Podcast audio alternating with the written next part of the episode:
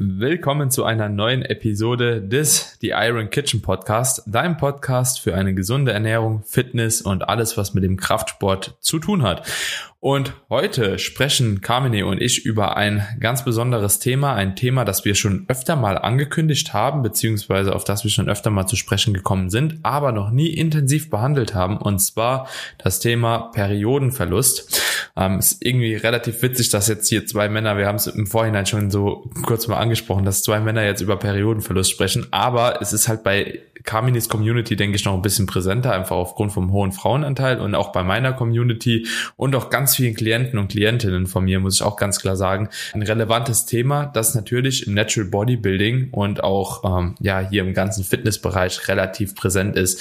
Dementsprechend freue ich mich auf jeden Fall auf die Episode. Ich bin gespannt, was du zu dem Thema zu sagen hast. Ich denke, da hast du ja bestimmt auch noch mal ein paar andere Punkte wie ich im Hinterkopf. Und jo, Kamine, ich würde sagen, Lass uns direkt starten, oder? Wir starten rein. Ja. Ja, auf jeden Fall. Du hast ja schon sehr gute Punkte genannt. Es ist halt eine Problematik, die speziell unsere Zielgruppe sehr oft betrifft. Also abgesehen davon, dass Frauen natürlich ähm, betroffen sind, offensichtlich, ist es speziell in der Sportindustrie, in der Fitnessszene sehr, sehr weit verbreitet.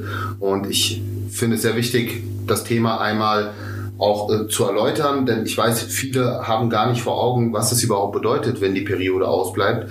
Ähm, oder teilweise freuen, also das habe ich auch schon erlebt, dass sich Frauen dann darüber gefreut haben, dass sie keine Periode haben, ne? weil sie eben Monat für Monat vielleicht auch mit den entsprechenden ähm, ja, Nebenwirkungen der Periode mhm. zu kämpfen haben, in welcher Form auch immer. Und äh, da ganz wichtig auch mal aufzuklären, was das für Langzeitfolgen letzten Endes hat. Und das ist ja auch wissenschaftlich erwiesen, vor allem, weil wir auch über irreversible Schäden sprechen. Und was man natürlich auch machen kann, um dort möglichst schnell wieder mhm. rauszukommen. Ja. Und wenn wir von Periodenverlust sprechen, ähm, können wir vielleicht direkt mal, also der Fachbegriff für Periodenverlust ist Amenorrhoe. Und es gibt bei der Amenorrhoe eine primäre und eine sekundäre Amenorrhoe. Und wir wollen uns heute eigentlich nur mit der sekundären Amenorrhoe beschäftigen, da die primäre quasi das Ausbleiben der Periode vom Beginn an beschreibt. Und ähm, ich denke, da sind halt eben genetische Faktoren oder halt eben andere Gründe und die sollten definitiv mit dem Arzt besprochen werden. Allgemein sollte das Ganze mit dem Arzt abgeklärt werden. Wir geben hier jetzt nur eine Hilfestellung. Das ist auch kein ärztlicher Rat oder so, aber wir haben bestimmt aufgrund der Erfahrung, die wir auch mit dem Thema schon haben, durch den direkten Kontakt auch mit Klienten und Klientinnen, Klientinnen eher, natürlich da auch schon gewisse Erfahrungen sammeln können. Dementsprechend kann man die Tipps, denke ich, auch relativ praktikabel anwenden. Und ja, Kamine, was ist denn eine sekundäre Amenorrhoe eigentlich? Ja, also bei einer sekundären Amenorrhoe sprechen wir davon, dass die Periode zwar einsetzt, aber dann irgendwann endet, also quasi aussetzt.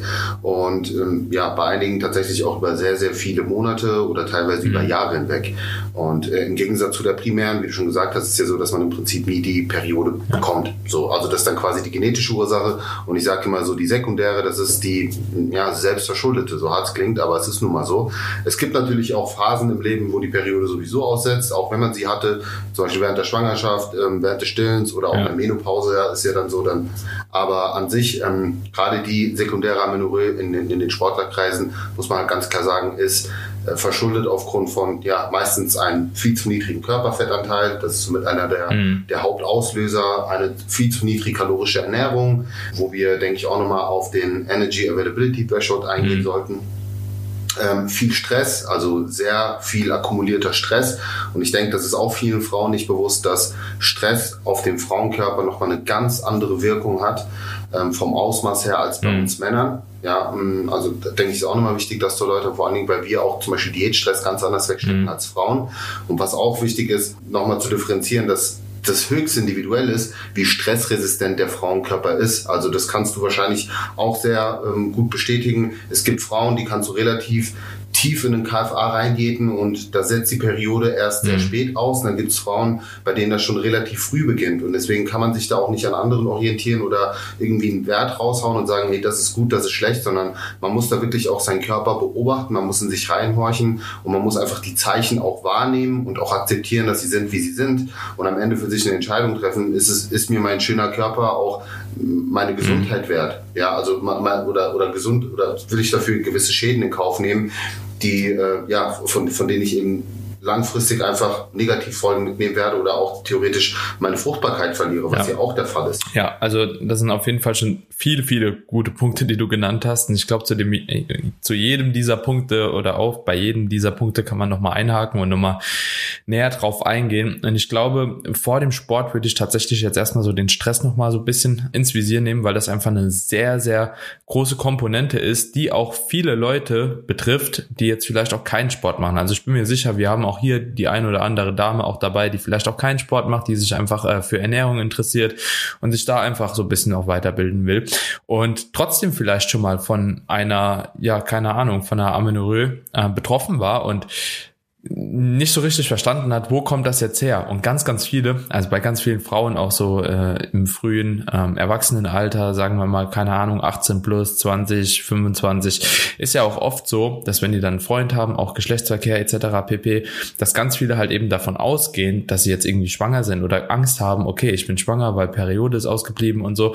Und oftmals passiert das halt in Phasen, in denen man wirklich sehr, sehr viel Stress hat. Egal, ob das jetzt so eine Klausurenphase in der Uni ist, ob die, die, die Arbeit irgendwie zu viel wird, ob man privat halt eben Probleme hat tatsächlich. Und tatsächlich kommt das halt eben sehr, sehr oft vor, dass die Leute dann sagen, oh, ich habe so Angst, schwanger zu sein und so, aber halt eben einfach vergessen oder diese Reflexion von ihrer aktuellen Situation dabei so ein bisschen vergessen. Und dann gehen sie zu der Frauenärztin und die sagt dann, nee, nee, alles gut. Also das ist ja eigentlich so dieses Standardverfahren tatsächlich. Und da, da ist einfach wirklich Stress ein extrem großer Faktor. Und Leute, der Stress, also es muss nicht immer jemand gestorben sein. Es kann wirklich schon sein, du bist nervös aufgrund von einer Klausur, die ansteht und ähm, bist irgendwie äh, ängstlich da durchzufallen und das könnte für dich halt eben auch wirklich so bedeuten, keine Ahnung, du bleibst sitzen oder was auch immer. Ne?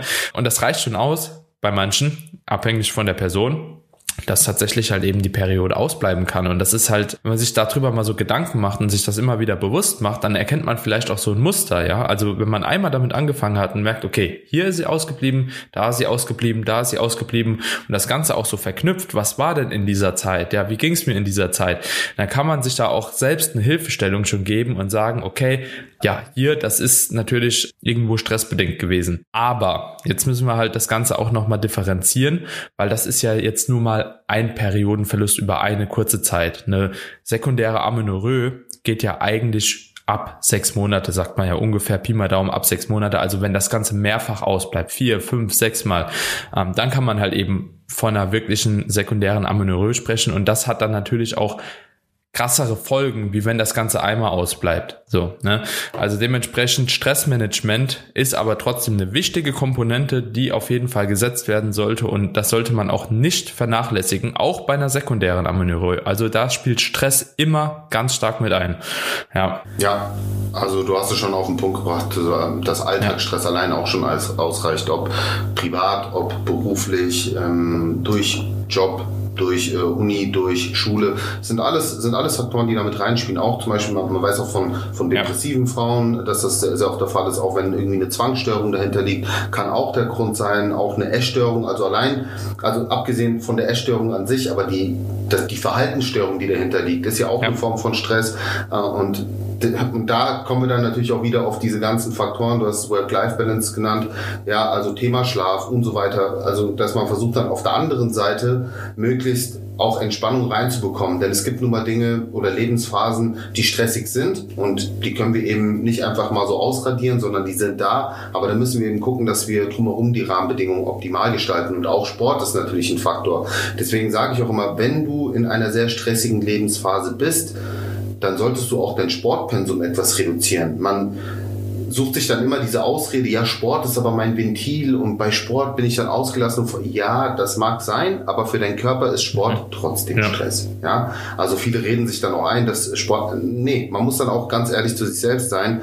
Und äh, ich hatte auch schon viele Frauen in, in Coachings, die davon betroffen waren, wo wir dann auch die Kalorien hochgesetzt haben, also wirklich alle Stellschrauben bewegt haben, die auch an Gewicht zugenommen haben. KFA ging nach oben, wo aber trotzdem die Periode nicht zurückkam und erst dann wieder zurückkam, als wir wirklich eine Sportpause eingelegt haben. Das war krass. Also das hat mir auch wirklich gezeigt, dass das mindestens genauso wichtig ist, wie äh, sich entsprechend kalorisch zu ernähren äh, und einen entsprechenden Körperfettanteil aufzubauen. Also man muss das auch ab einem gewissen Punkt akzeptieren und ich glaube, dass genau das ist bei vielen Frauen in, in der Fitnessszene das größte Problem, weil sie natürlich auch Gym-Freaks sind irgendwo, wie mhm. unser einer auch. Also ich kann mich da auch gedanklich sehr gut reinversetzen. Aber diesen Frauen fällt es natürlich doppelt schwer, weil jetzt erzählt sie denen, ey, du musst zunehmen, ey, du musst deine gute Form irgendwie, ja, ich sag mal, ein Stück weit aufgeben und dann nehme ich dir auch noch deinen Sport weg, dann fallen die natürlich erstmal mhm. in ein Loch. Und da ist ganz wichtig, auch als Coach die Leute entsprechend aufzufangen oder auch, wenn man jetzt keinen Coach hat, sich da wirklich auch Leute zu suchen, die einen durch diese Zeit begleiten, dass man sich für diese Zeit auch alternative Beschäftigungsmethoden mhm. sucht. Ja, wie, wie wir das auch schon empfohlen haben, wo es durch ähm, den Lockdown zu schließen mhm. der Gyms kam, kam, wo wir gesagt haben, hey, weißt du, such dir ein Hobby, keine Ahnung, fang an Bücher zu lesen, irgendwas lenkt dich ab, lenkt dich davon ab, dass du jetzt nicht deine gewohnte Routine haben kannst. Aber am Ende wird der Körper mhm. natürlich danken.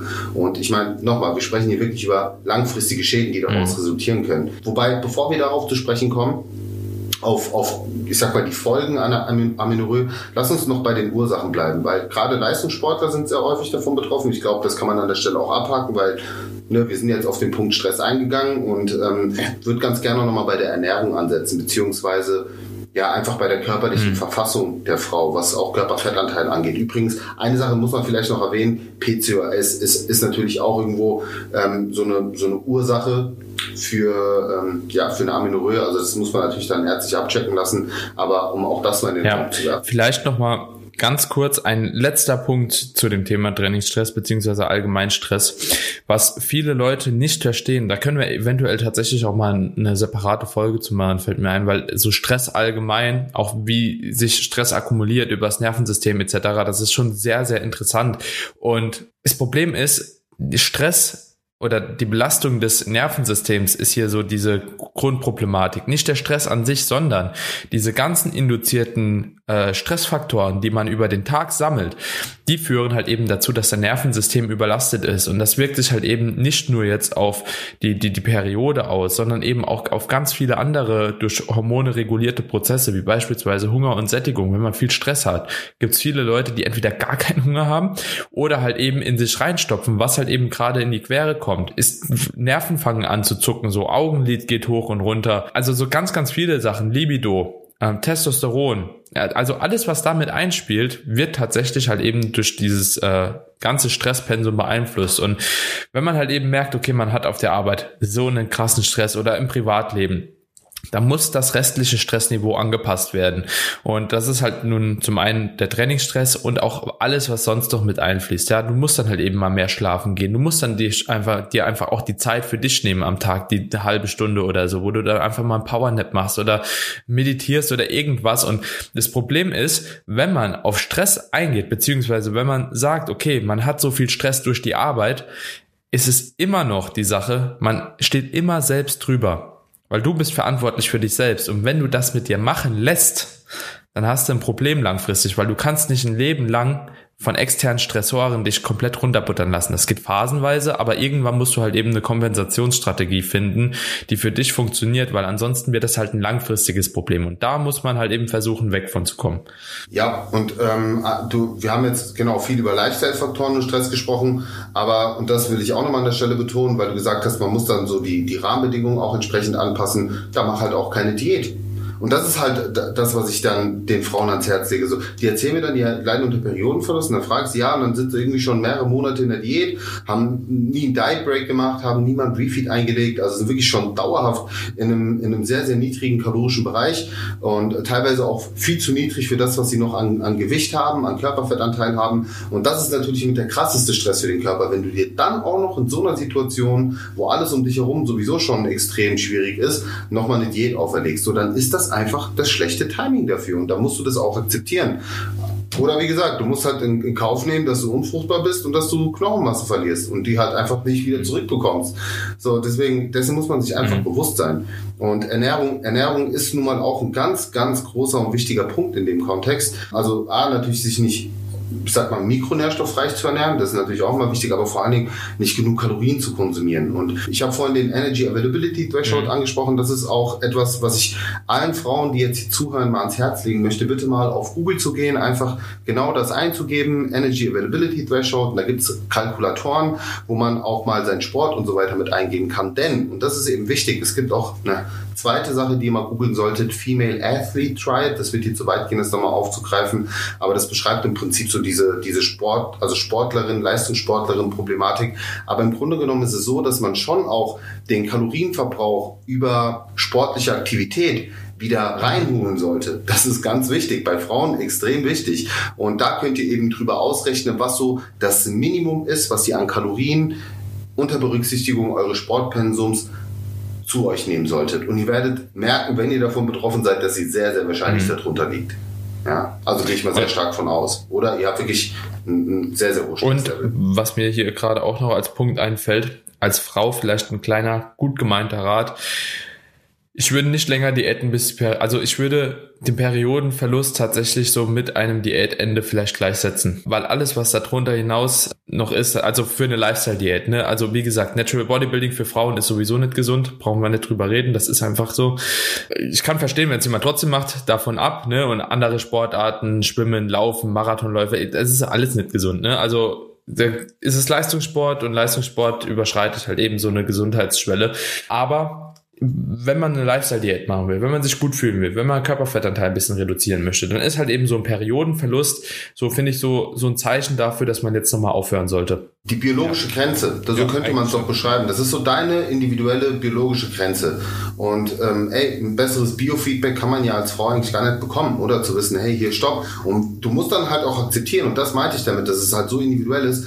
Jede Frau muss dann halt auch für sich akzeptieren, dass das der Punkt ist, wo es dann eben so ist, wie es ist. Und alles darüber hinaus ist einfach schädigend für den Körper. Und nochmal, jeder handelt eigenverantwortlich, das hast du auch sehr schön erwähnt. So, und ab dem Punkt musst du halt dann einfach wissen, du tust dir nichts Gutes. Das ist so wie, wenn Leute rauchen und sich jedes Mal eine Zigarette anzünden. In dem Moment, wo sie sich die Zigarette anzünden, wissen sie genau, okay, ich tue mir gerade damit echt nichts Gutes. Punkt. So, und das ist, wir, wir wollen hier gar nicht den, die, die Moralapostel spielen oder irgendwie, ne, sondern euch einfach nur darauf hinweisen, dass es eben verdammt doof ist, wenn ihr in diesen Bereich erstmal reinkommt und vor allen Dingen da auch erstmal ja. wieder rauszukommen. Übrigens, Post-Pill, Amenorrhoe muss man vielleicht an der Stelle auch noch sagen. Ähm, das ist ja auch nochmal so eine spezielle Form davon, was viele Frauen erfahren, wenn sie die Pille absetzen, das dann eben sehr, sehr lange wieder dauern kann, bis die körpereigene Hormonproduktion angekurbelt wird.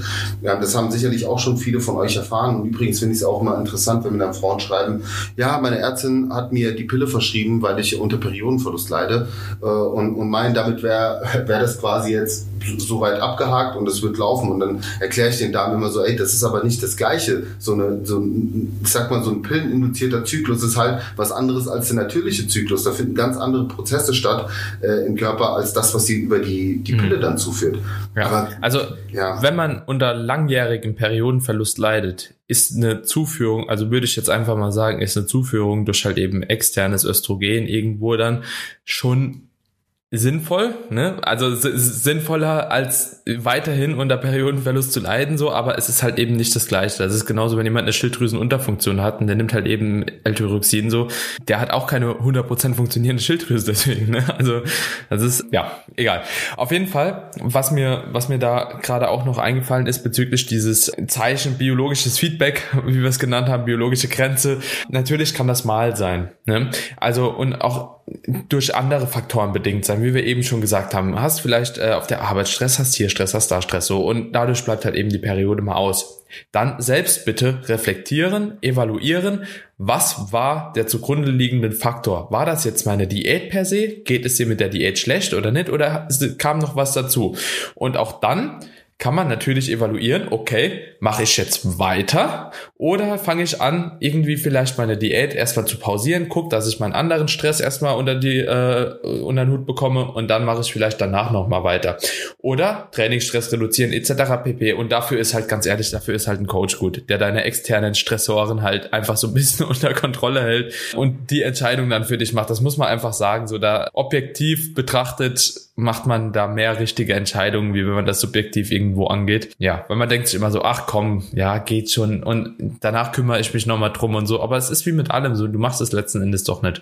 Ja, ist auch ein Top-Einwurf, weil genau, Biolo also biologische Grenze muss ja nicht unbedingt die sein, die du ähm, jetzt aktuell erreicht hast. Kann ja einfach daran liegen, dass du komplett doof diätet hast. Und ähm, dass dich zum Beispiel ein Coach wie jetzt Daniel oder ich dich viel weiter runterbekommen würden äh, vom Gewicht her, ohne dass du deine Periode verlierst, weil wir dich eben ähm, besser aufstellen von der Ernährung, weil wir dich genug Fette essen lassen, was extrem wichtig ist für die, für die, für die Frau. Deswegen lautet unsere Empfehlung ja auch ungefähr ein Gramm Fett pro Kilogramm Körpergewicht und das eben nicht zu unterschreiten. Das ist nämlich einer der Hintergründe, um seine Periode nicht zu schnell zu verlieren, weil das passiert sehr oft, gerade bei sehr Low-Fat-Diäten und dann natürlich auch zum Beispiel das Defizit nicht so hoch anzusetzen, was man vernünftigerweise machen würde bei einer Frau, ja, auch wenn Frauen es nicht wahrhaben wollen, weil leider Frauen auch das Geschlecht sind, die die wenigste Geduld mitbringen, wo es schnell gehen muss.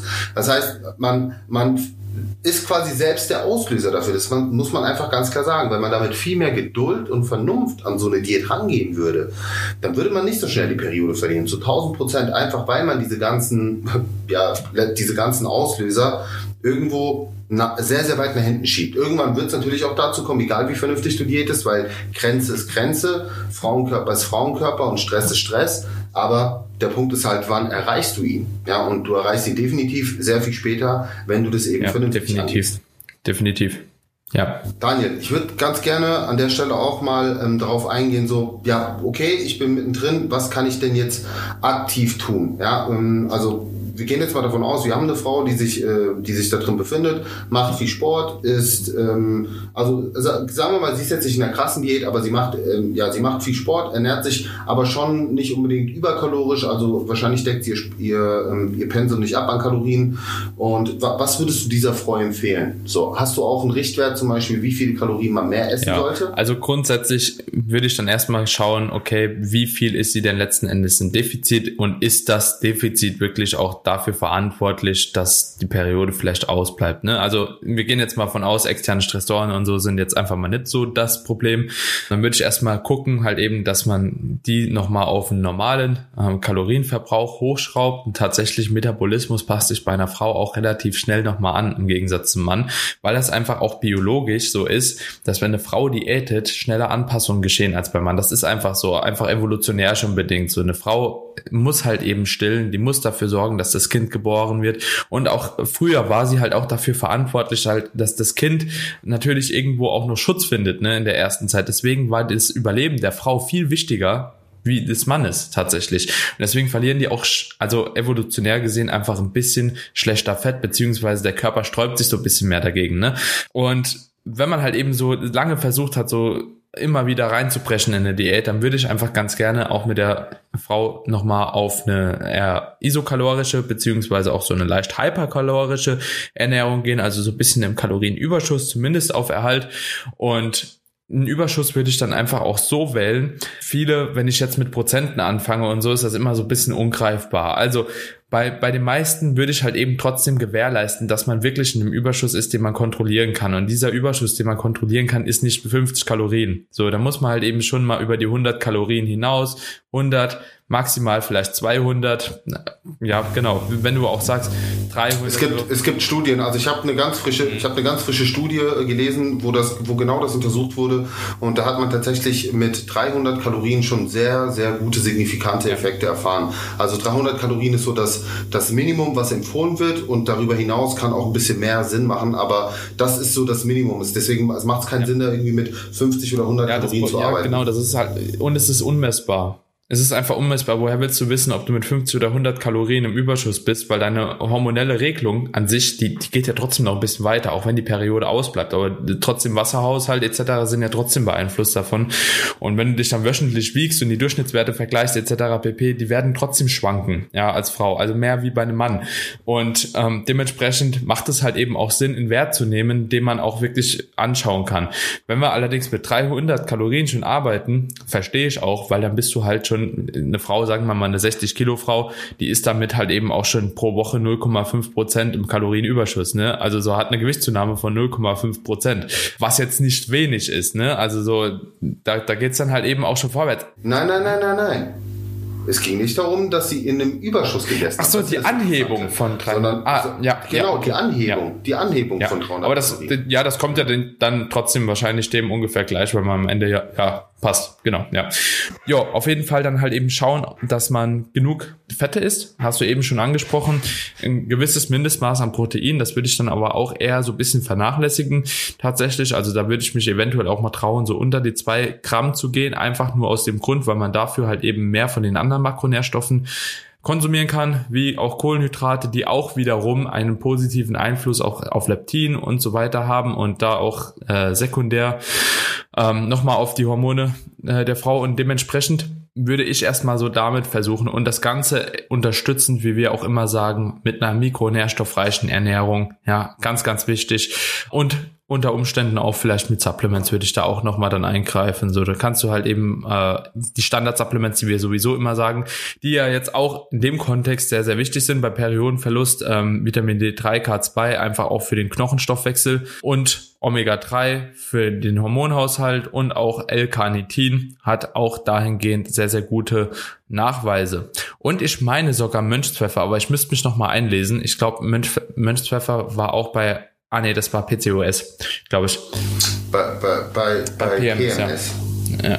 Beim prämenstruellen Syndrom, ja. Also bei, bei L-Carnitin ist halt auch ganz wichtig und das will ich an der Stelle auch nochmal erwähnen, ähm, da, dass nur bestimmte L-Carnitin-Formen sich als positiv äh, in Studien ähm, erwiesen haben. Also nicht das, nicht das reine L-Carnitin, sondern oder? da kommt es halt wirklich auf den Mix an. Das, also genau, ähm, Tatar, äh, also ähm, Tatar, wie heißt das? L-Carnitin, Ta- Tatrat heißt Wie heißt das? Tatrat, ja.